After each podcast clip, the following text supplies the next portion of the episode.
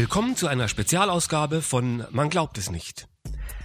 Wir sind alle schockiert über die jüngsten Entwicklungen in Afghanistan. Anstatt in diesem geschundenen Land endlich Frieden und Freiheit und gleiche Rechte für alle zu verwirklichen, müssen wir nun alle mit ansehen, wie die nächste Horde religiöser Terroristen den nächsten Gottesstaat errichtet.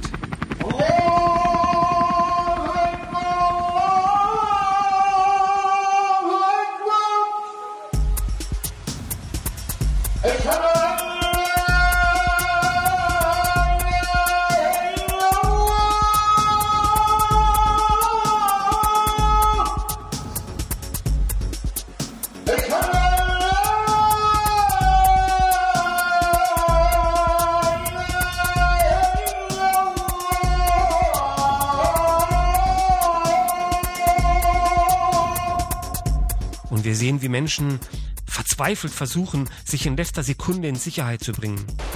Und den meisten von ihnen wird das nicht gelingen. Und speziell aus atheistischer und humanistischer Perspektive ist das bestürzend. Warum haben sich unsere Werte dort nicht durchgesetzt?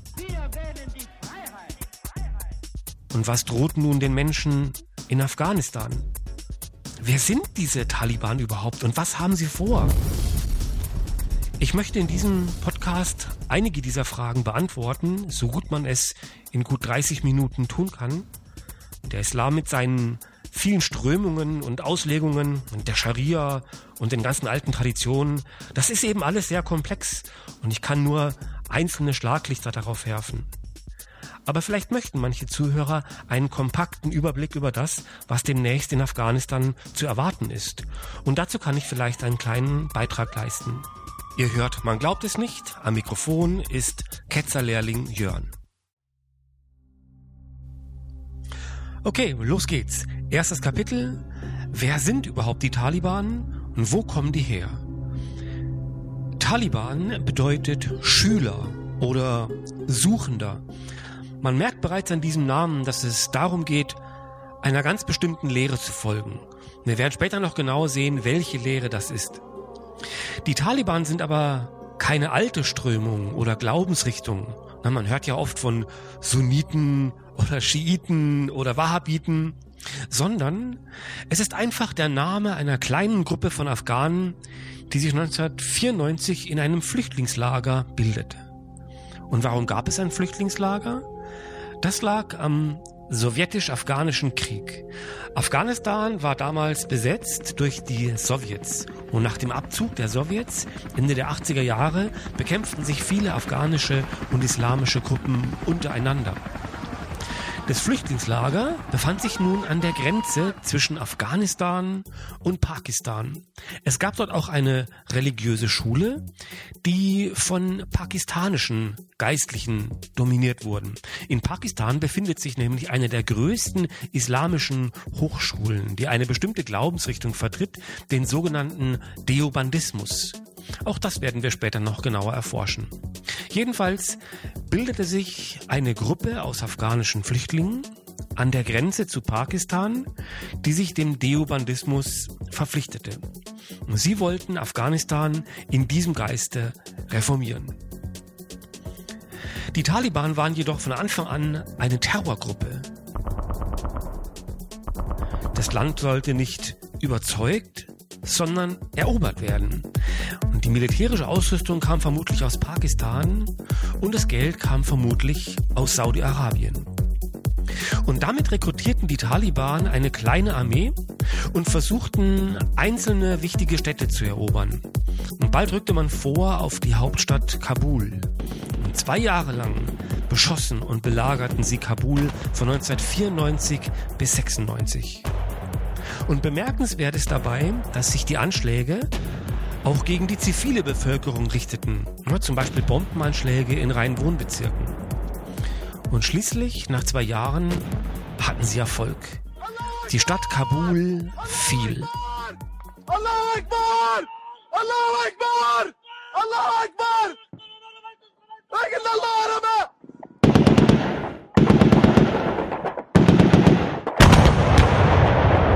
إذا الدفاع الجوي تبع الأمن العسكري الثوري في محافظة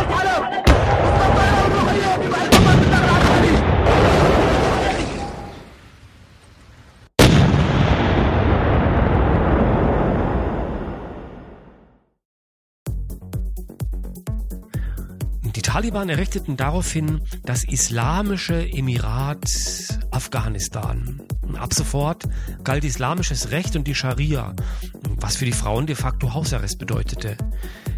Mädchen durften nicht mehr zur Schule gehen, Musik, Tanz und sogar das Fußballspielen wurde verboten. Und aus dieser Zeit stammen die schrecklichen Bilder von völlig verschleierten Frauen inmitten zerstörter und staubiger und trostloser Ruinen.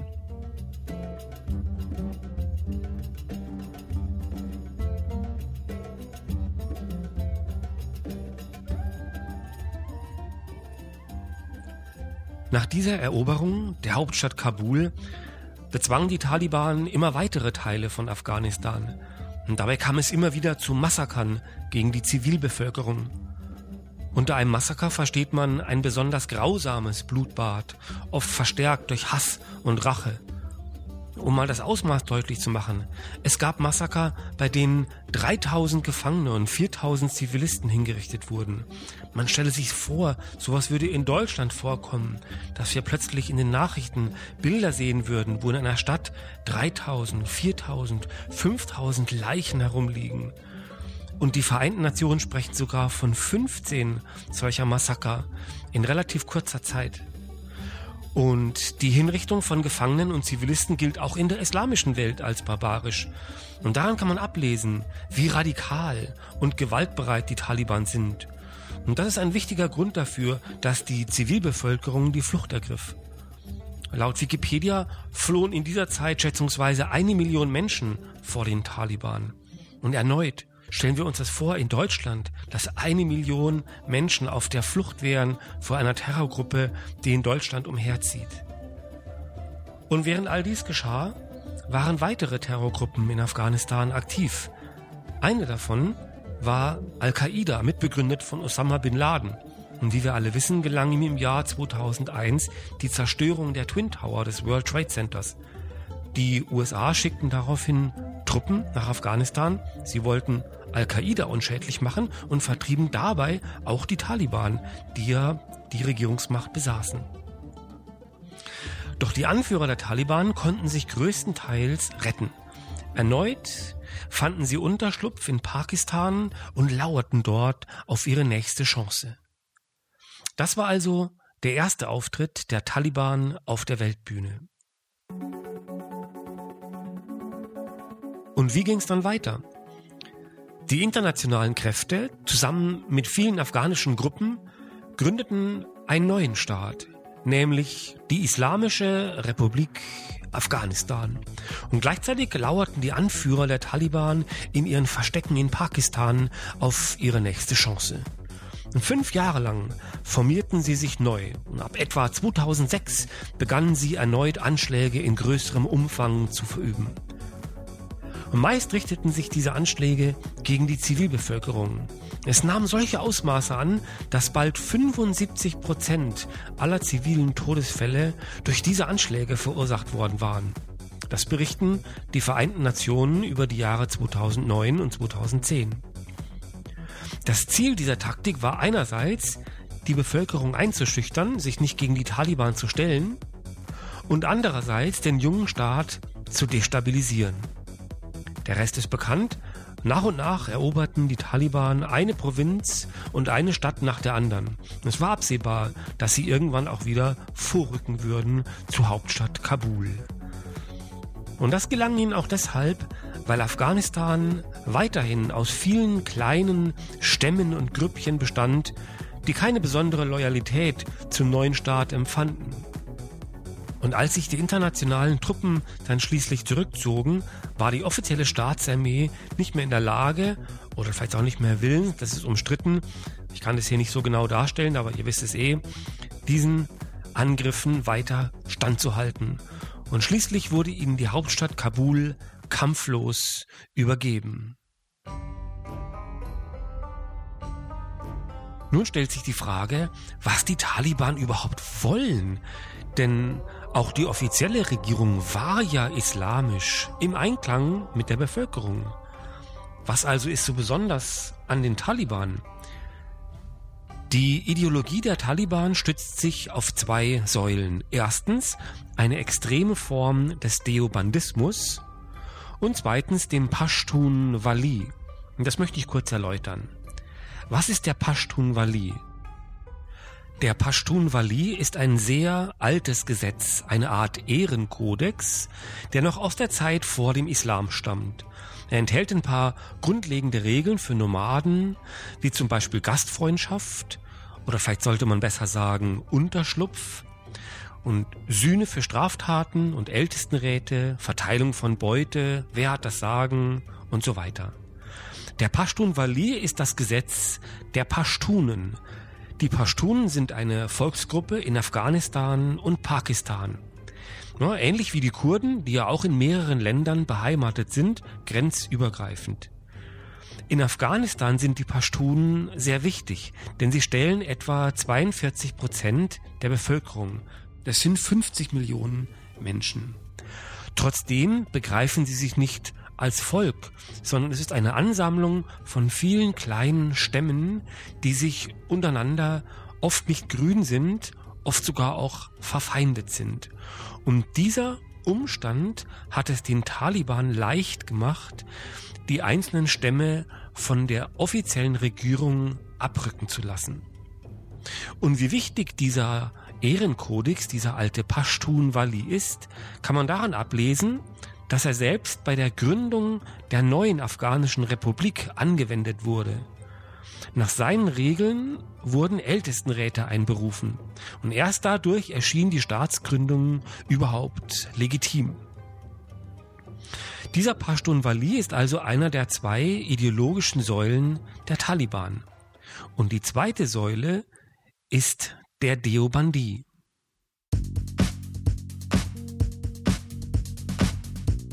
Was ist der Deobandi? Der Deobandi ist eine der zahlreichen islamischen Strömungen, allerdings eine sehr große und einflussreiche. Der Name Deobandi leitet sich ab von der Stadt Deoband in Indien. Dort befindet sich das zweitgrößte islamische theologische Zentrum der Welt, nach Kairo. Und hier lehren etwa 250 Professoren. Jedes Jahr gibt es circa 3500 Studenten. Und was genau wird dort gelehrt? Die Lehre der Deobandis gilt als dogmatisch, als orthodox, also als schrifttreu und als puritanisch. Alles Westliche, alles Vorislamische oder Nicht-Islamische wird verdammt. Es ist ein Ableger des strengen wahhabitischen Islams saudischer Prägung. Na, wenn man manchmal vom eher gemäßigten Islam einerseits und dem sehr strengen Islam andererseits gesprochen wird, der wahhabitische Islam ist die strenge Ausrichtung und der Deobandismus ist ein Zweig davon. Die Grundidee des Deobandismus besteht darin, den Glauben rein von äußeren Einflüssen oder Neuerungen zu halten und sich streng an die Texte von Koran und Sunna zu halten. Die Sunna ist eine vorislamische Sammlung an Geboten, Sitten und Bräuchen. Die Frage, was die Taliban wollen, kann man also ganz einfach beantworten. Die Taliban wollen zurück zu den Wurzeln des Islam. Sie orientieren sich dabei einerseits an den vorislamischen Gesellschaftsformen früher Nomadenstämme, wie sie im Pashtun Bali festgelegt sind, und andererseits orientieren sie sich an einer strengen Auslegung des Islam, wie sie bis zum 10. Jahrhundert entwickelt worden war. Und deswegen ist unser Eindruck des Rückfalls ins Mittelalter erstens zutreffend und zweitens gewollt. Und die Taliban und der Deobandismus vertreten zudem die Ansicht, die islamische Welt sei nur deswegen hinter den Westen zurückgefallen, weil sie sich von den ursprünglichen Lehren des Propheten Moabit hätten abbringen lassen zugunsten von neumodischen westlichen Verlockungen. Und daher sei es auch politisch wichtig, den Islam wieder ursprünglich und rein zu leben und zu den Wurzeln des Islams zurückzukehren. Es ist dieser Umstand, der aus einer rein religiösen Bewegung eine politische Bewegung macht.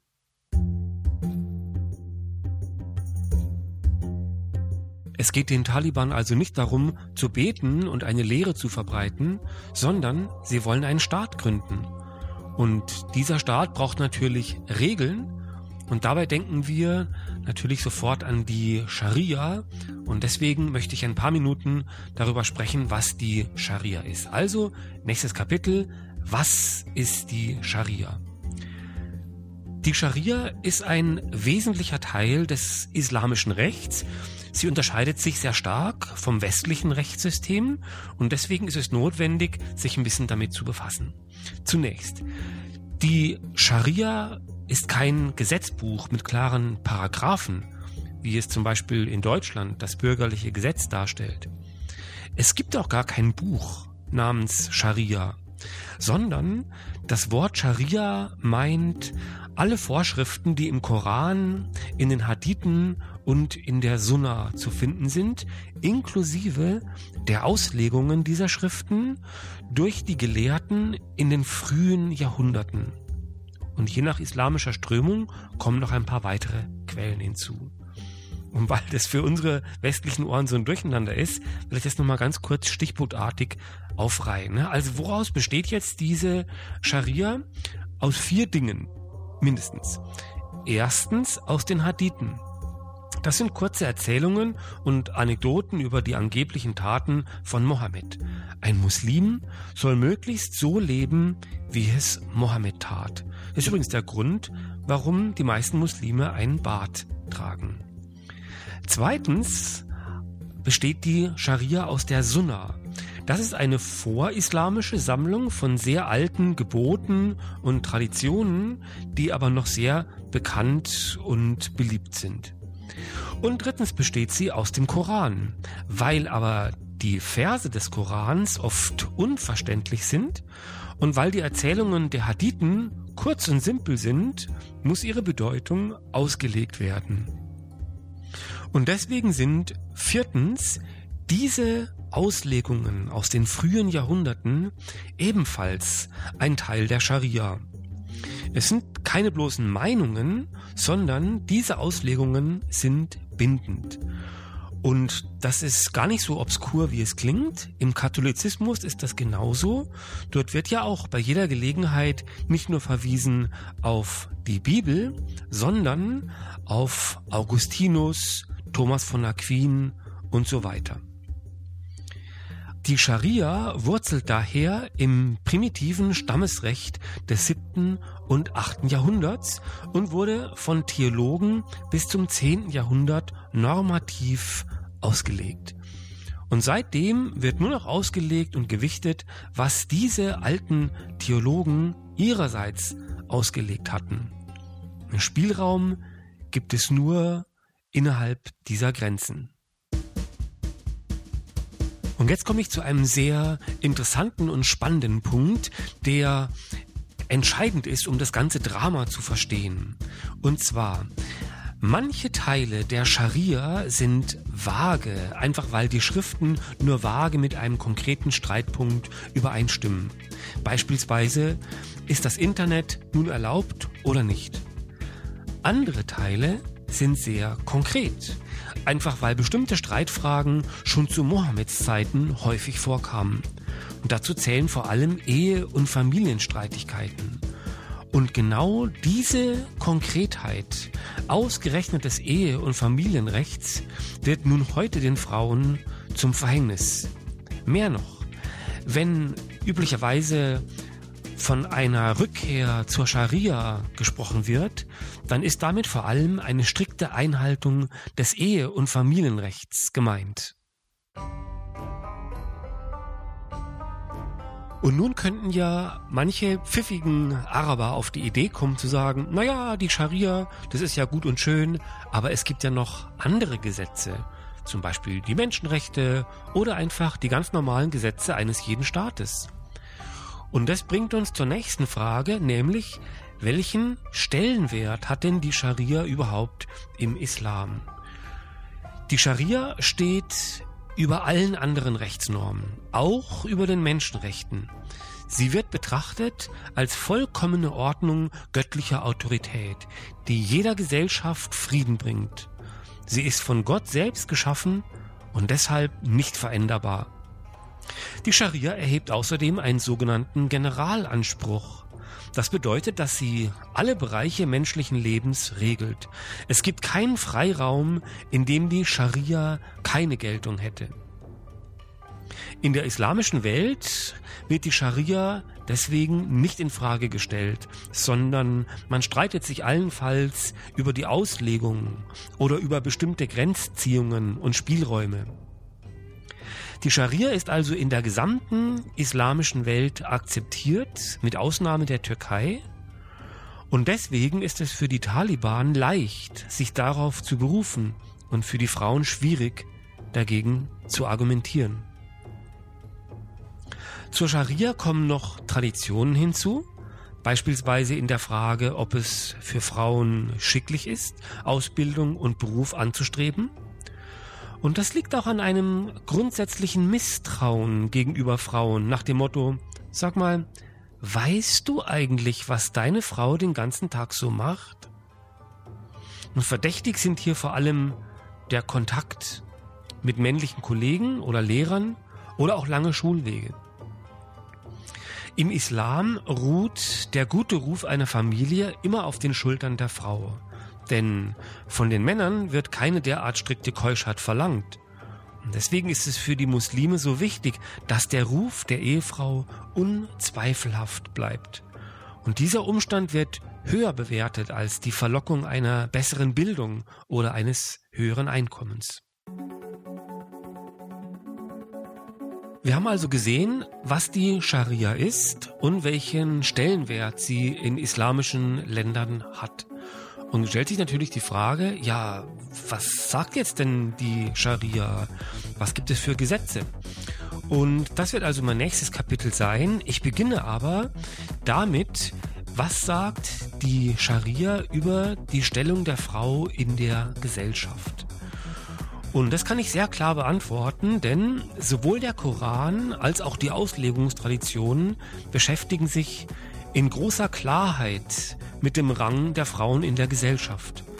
Und bei den Suren, die ich gleich vorlese, findet man bei Wikipedia äh, so kilometerlange Abhandlungen von größter Lächerlichkeit, die vermutlich dazu dienen, die Peinlichkeit dieser Suren zu verschleiern, sie aber dennoch beibehalten zu können. eigentlich müsste man schreiben, hier, das ist die Sure, alle können sehen, ist völliger Unsinn, also weiter, aber das ist natürlich nicht das, was man dort zu lesen bekommt. Also, ich beginne mit Sure 434 und sie sagt folgendes, Zitat, die Männer stehen über den Frauen, weil Gott sie vor diesen ausgezeichnet hat und wegen der Ausgaben, die die Männer von ihrem Vermögen gemacht haben. Und die rechtschaffenen Frauen sind demütig ergeben. Zitat Ende. Ja, und weil es so schön war, gleich noch eine Sure hinterher, und zwar Sure 2, 228. Sie lautet, Zitat, die Männer stehen eine Stufe über ihnen. Zitat Ende. Na, immerhin ist diese Sure schön kurz. Das bedeutet im Klartext, Gott hat den Mann über die Frau gestellt. Der Mann hat finanzielle Ausgaben für die Frau in Form von Unterhalt. Und die Frau zeigt sich für diesen Unterhalt erkenntlich in Form von demütiger Folgsamkeit.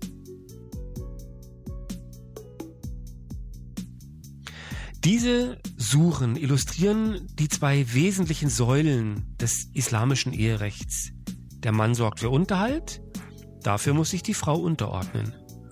Und diese Unterordnung wird auch sexuell verstanden, denn der Mann erwirbt mit Abschluss des Ehevertrags und Beginn der Unterhaltszahlungen das Recht auf den Körper seiner Frau. Die beiden Säulen des islamischen Eherechts lauten also Unterhalt und Gehorsam bzw. sexueller Gehorsam. Und daran kann man auch ablesen, warum selbstständige oder gar berufstätige Frauen im traditionellen Islam problematisch sind. Es bringt das gesamte Gefüge aus Abhängigkeit und Unterordnung ins Wanken. Es ist zwar denkbar, dass die Taliban eine Berufsausübung der Frauen tolerieren werden, aber sicher nur in sehr engen Grenzen mit genauen Auflagen. Und ich bin mir nicht sicher, ob die Frau ein eigenes Konto haben dürfen oder ob man einfach sagt, die Frau arbeitet zugunsten des Mannes.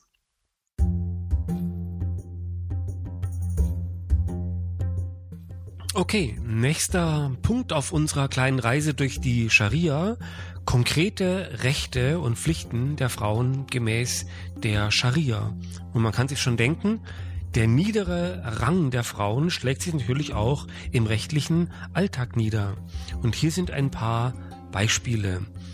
Erster Abschnitt, Heirat und Ehe. Sure 4, 34 gestattet die Züchtigung der Ehefrau. Zitat. Und wenn ihr fürchtet, dass Frauen sich auflehnen, dann ermahnt sie, meidet sie im Ehebett und schlagt sie. Zitat Ende.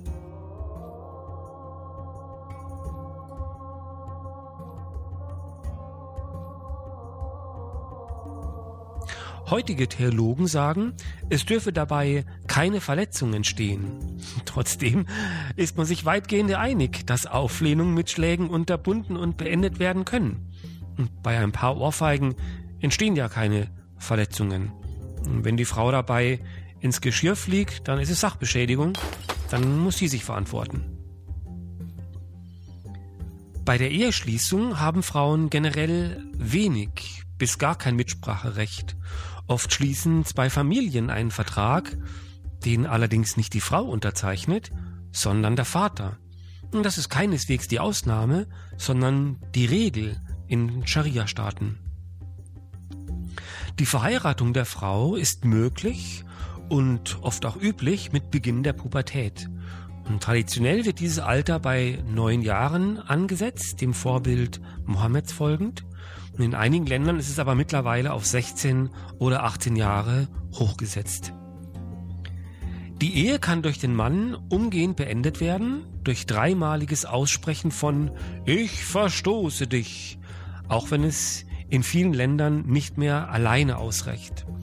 Frauen hingegen müssen stets einen Gerichtsprozess anstrengen und Beweise für ein Fehlverhalten des Mannes beibringen. Okay, nächster Abschnitt. Ehebruch.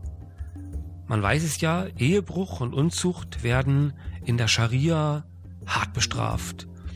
Und lassen sich ein Mann und eine Frau beim Sex erwischen oder weist man es ihnen nach und waren beide mit jeweils anderen Partnern verheiratet, fordern die Schriften den Tod.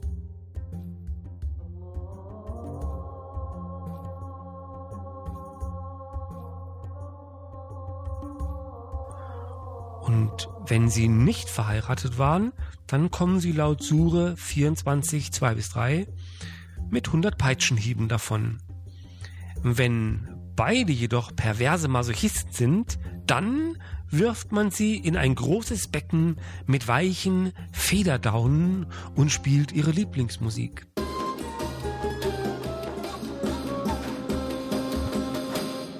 Ha ha ha, kleiner Scherz.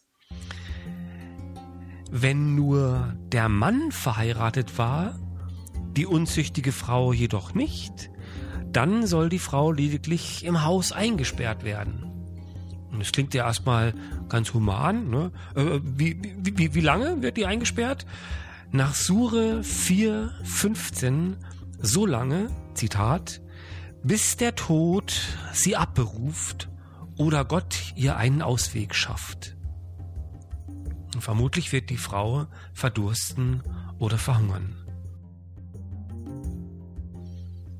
Und man stellt sich das vor, dass da ein Haus ist und die Frau wird in irgendeinem Zimmer eingesperrt und soll da jetzt ernsthaft verhungern und verdursten. Und die wird sich natürlich da auch wehren. Das sind Szenen, die mag man sich gar nicht vorstellen. Lobet den Herrn. Okay, bis jetzt war ja von einvernehmlichem Sex die Rede, auch wenn er verboten war. Wie sieht es aus mit erzwungenem Sex, also sexueller Gewalt, Vergewaltigung? Und das ist ein sehr zweischneidiges Schwert. Die Anzeige Eine Vergewaltigung ist für Frauen unter Umständen lebensgefährlich. Denn wenn die Frau die Vergewaltigung nicht nachweisen kann, gilt es als Verleumdung und wird laut Sure 24, 2 bis 3 mit 80 Peitschenhieben bestraft.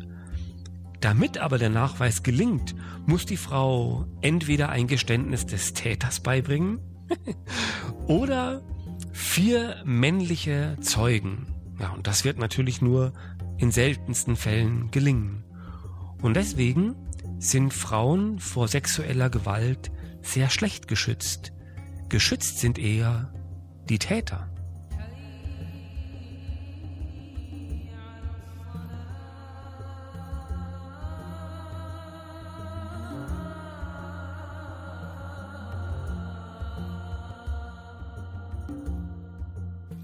Kommen wir zum nächsten Abschnitt.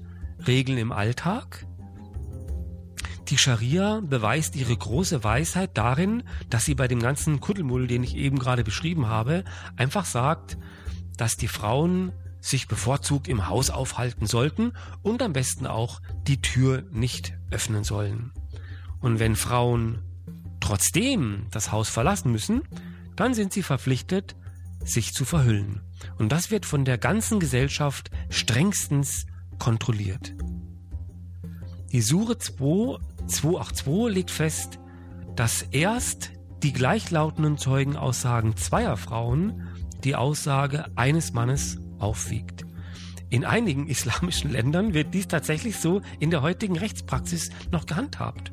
Und bei Strafrechtsprozessen sollten Frauen nach überwiegender Meinung muslimischer Juristen überhaupt nicht aussagen dürfen, da Frauen für Entscheidungen, die eventuell über Leben und Tod des Angeklagten entscheiden, generell ungeeignet seien.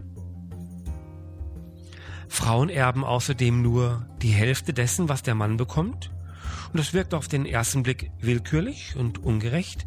Aber die Scharia sagt, die Frau sei zwar gleichwertig, aber nicht gleichartig. Und dadurch ergeben sich rechtliche Unterschiede. Ich komme zum Schluss und versuche ein Fazit und einen Ausblick. Was wird sich mit den Taliban vermutlich verändern? Und natürlich sind Vorhersagen schwierig, vor allem dann, wenn sie die Zukunft betreffen. Aber ihr werdet vermutlich enttäuscht, wenn ich nicht versuchen würde, all die Mosaiksteinchen, die wir jetzt mühsam zusammengetragen haben, zu einem Bild zusammenzufügen. Und ich hatte ja gezeigt, dass die Taliban dem Deobandismus anhängen. Der Deobandismus legt besonderen Wert auf eine reine, unverfälschte Auslegung der Schriften. Und diese Schriften und ihre maßgeblichen Auslegungen stammen aus dem siebten bis zehnten Jahrhundert und dorthin wird die Reise also gehen. Die Scharia, also die gesammelten Rechtsnormen, fokussieren sich vor allem auf das Ehe- und Familienrecht und sind hier besonders konkret. Und deswegen könnte es hier die meisten Änderungen geben in der Gesellschaft, weil sie am klarsten begründet werden können. Anders als im Westen sind die Frauenrechte im Islam nicht ein Teil der Individualrechte, sondern sie sind Teil des Familienrechts. Es geht also im Islam nicht darum, was darf das Individuum, sondern es geht darum, was erlaubt die Familie. Die Frau ist dieser Perspektive immer untergeordnet. Und das wird sich vermutlich in nächster Zeit weiter verstärken. Die afghanische Gesellschaft wird diese nach unserer westlichen Sicht besonders lächerlichen und schändlichen Gesetze aber vermutlich mittragen. Denn auch ohne die Taliban herrscht in Afghanistan offenbar immer noch eine große Frauenfeindlichkeit. Es ist nicht zutreffend, dass die Haltung der Taliban nur auf Ablehnung stoßen würde. Die Unterdrückung der Frauen ist seit Jahrhunderten eingeübt, gewohnt, akzeptiert und selbstverständlich. Und zu diesem Gewicht der Gewohnheit und der Tradition addiert sich jetzt noch das Gewicht der erheblichen religiösen Propaganda, die demnächst zu erwarten ist. Gegenstimmen und Gegenentwürfe werden vermutlich mundtot gemacht und sind wahrscheinlich sogar lebensgefährlich. Und die Taliban deuten das bereits an. Einige Sprecher sagten, Frauen werden selbstverständlich die vollen Rechte erhalten, aber eben nur die vollen Rechte im Rahmen der Scharia. Und das sind keine Rechte, sondern es sind Ketten. Es ist gut möglich, dass es Frauen gestattet bleibt, zur Schule zu gehen. Bei ihrer ersten Machtübernahme hatten die Taliban dies untersagt.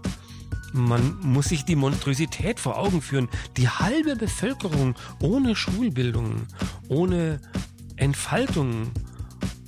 Vielleicht wird man spezielle Schulklassen für Frauen einrichten, aber es ist ebenso gut möglich, dass mit Schulen nur Koranschulen oder Grundschulen gemeint sind, damit die Frauen gerade so in der Lage sein werden, einen Haushalt zu führen. Im Grunde ist es eine Ausbildung zur Sklavin. Und schon bei seiner ersten Pressekonferenz nach der aktuellen Eroberung von Kabul sagte ein Pressesprecher der Taliban, Zitat, Unsere Frauen sind Muslima. Sie werden glücklich sein, in unserem Rahmen der Scharia zu leben. Zitat Ende. Tja, und das macht natürlich die Vorhersage leicht, was den Frauen in Afghanistan vermutlich droht. Auch für andere Bevölkerungsgruppen sieht es düster aus. Religionskritik, Atheismus gar oder der Abfall vom Glauben könnten wieder mit dem Tode bestraft werden. Ziemlich sicher gilt es auch für Homosexualität. An Freiheit von Forschung und Lehre, Kunst oder Literatur ist überhaupt nicht zu denken. Musik wird vermutlich verboten. Das Fernsehen wird eingestellt und degradiert zu einer religiösen Dauergehirnwäsche, die sicherstellt, dass auch die nachwachsende Generation so dumm bleibt wie die Taliban.